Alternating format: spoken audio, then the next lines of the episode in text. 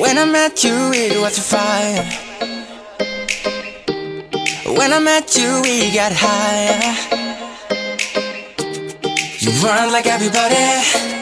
You stopped me from running. Good morning and hello everybody. Welcome aboard American English Express. I'm your host Oliver. 各位好，欢迎搭乘美语早班车。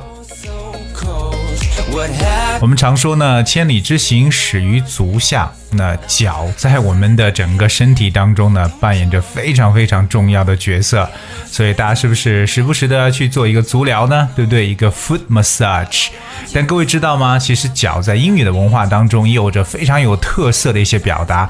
今天美语早班车，大家啊、一起来学一下这个 foot 这个单词它的不同的释义，包括他所常用的一些口语中的表达短语。如果我说到 f o o t foot 这个词呢，大家除了能想到我们身体上这么一个重要的部位之外，它还有什么意思呢？Well, foot actually has so many different definitions。它可以直接表示为脚，但是它也可以表示在什么的底部，means at the bottom of。因为我们在英语中也有一个常用的短语叫 at the foot of。at the foot of 就表示在什么什么脚下特别常用的就是 at the foot of the mountain 就是在山脚下。当然了 foot 本身在英语中也是一个丈量单位它就是我们常说的英尺。Ok 所以在英语中呢英尺叫 foot 而英寸才叫 inch，这是大家要特别特别区别开的一点。那么一英尺呢，大概有十二英寸，也就是大概三十点四八厘米这么一个长度。而 so that's foot，所以我们常说。呃，七尺男儿啊，是不是有七尺呢？我们说到这个英尺啊，用的是三十点四八厘米，就是一英尺，that's one foot。我们也常说呢，飞机飞行在三万英尺的高空，所以三万英尺就是 thirty thousand feet。我们要把 foot 变成复数的形式，使用 feet 呢来去描述。那一说到脚呢，其实很多人呢也常常说，在夏天的时候呢，最不想闻到的就是那个那种味道，是不是？就是那个我们常说的这个有脚气的味道。那英语中怎么去表示这种脚气呢？而其实有个非常好玩的一个说法，叫做 athlete foot，就是运动员的脚。为什么是运动员的脚？因为可能。有一个调查说，百分之八十的运动员都有脚气的问题，所以说呢，在英文中说到这个脚气就叫 athlete foot。我们了解一下这个 athlete，a t h l e t e，athlete foot 就表示这个脚气的说法，所以臭脚丫可以就是运动员的脚，athlete foot。说到 foot 相关的短语呢，其实我觉得排行在第一的，就大家特别常用的一个短语叫 foot the bill。foot the bill. Bill that's B-I-double-L. Bill 就是账单的意思，对吧？So foot the bill is a very very casual way to say that someone is responsible for paying the cost of something. 也就是呢，来去负担一个费用或承担费用的时候。So who's gonna foot the bill means who's going to pay for the bill。比如说呢，这一次呢，掏腰包的又是纳税人，由纳税人来买单了。So once again, it will be the taxpayer who has to foot the bill.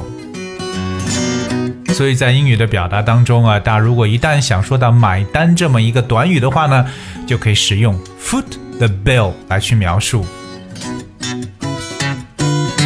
Alright, coming up, the next one I want to explain is the phrase called land on one's feet. Land on one's feet，我们用了复数的形式，land that's L A N D land on one's feet. What does land on one's feet mean? Well, it means to be lucky in finding yourself in a good situation or in getting out of a difficult situation.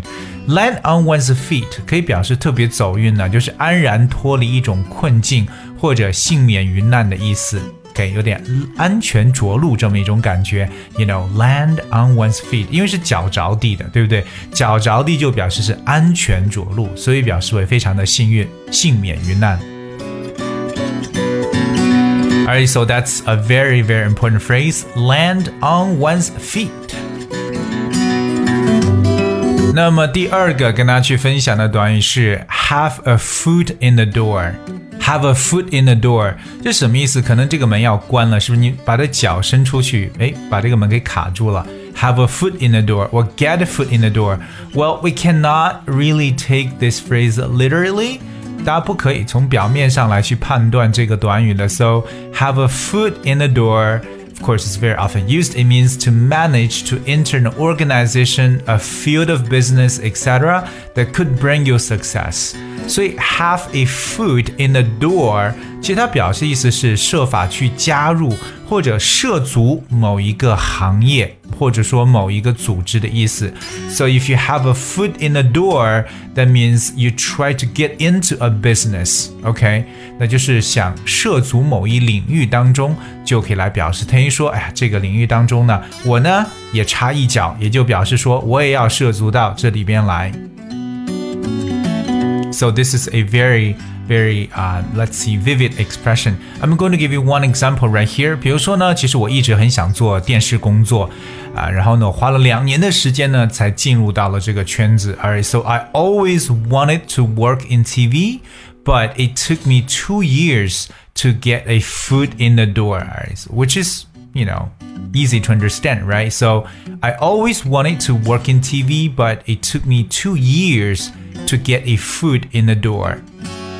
所以各位记住了吗？Get a foot in the door 就表示为开始涉足某一个行业。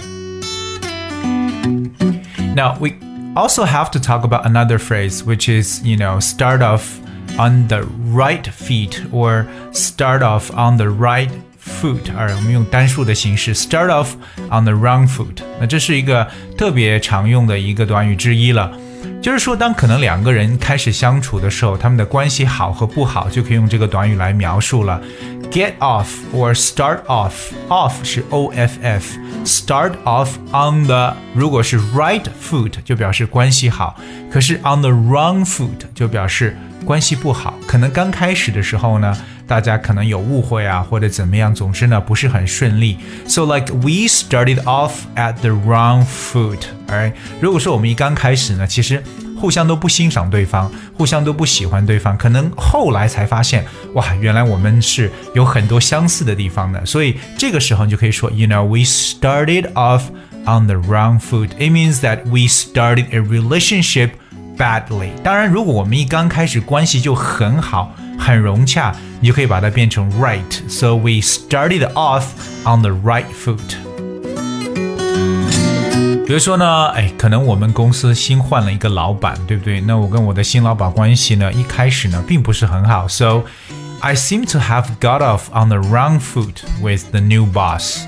So you get off on the wrong foot means you didn't start a very, very good relation with someone.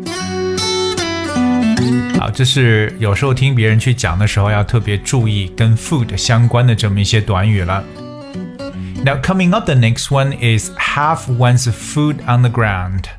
Have one's foot on the ground 就是有实事求是、脚踏实地的意思，就是把双脚踩在地面上，偶尔把它用复数的形式 keep your feet on the ground, have your feet on the ground. Alright, it means to have a sensible and realistic attitude to life. 对生活中实事求是。So I recommend everyone to keep your feet on the ground。OK，千万不要太飘了，对吧？要脚踏实地，you know, down to earth。Just keep your feet on the ground。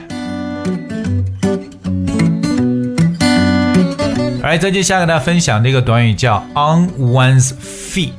什么叫在脚上 on one's feet? Alright, so this phrase on one's feet means completely well or in a normal state again after an illness or time of trouble. 这个特别表示某人可能因为病啊，对不对？疾病的原因或者困境而后来的恢复或康复的说法，相当于 recover。OK，有点痊愈的感觉。You know, on one's feet。 比如说，哎，他呢这个手术之后呢又恢复健康了。OK，so、like she's back on her feet again after her operation.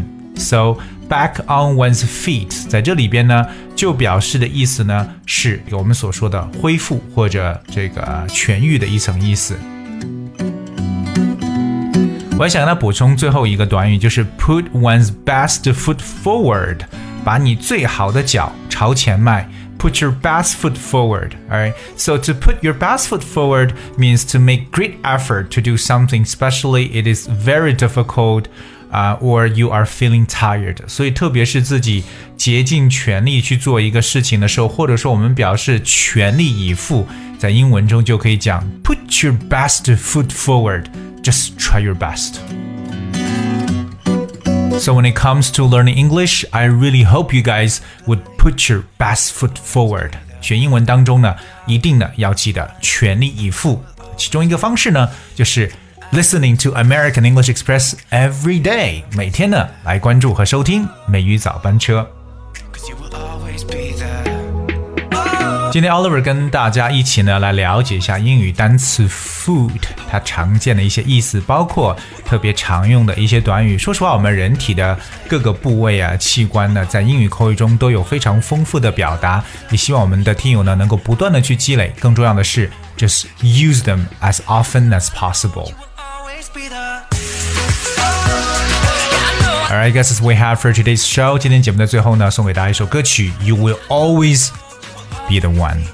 And thank you so much for your company. I will see you tomorrow.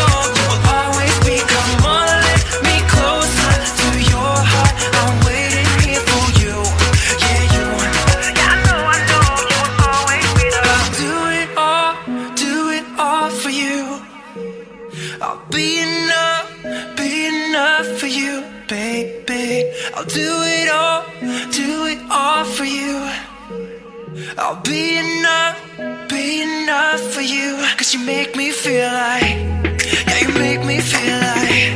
I said you make me feel like, yeah, you make me feel. I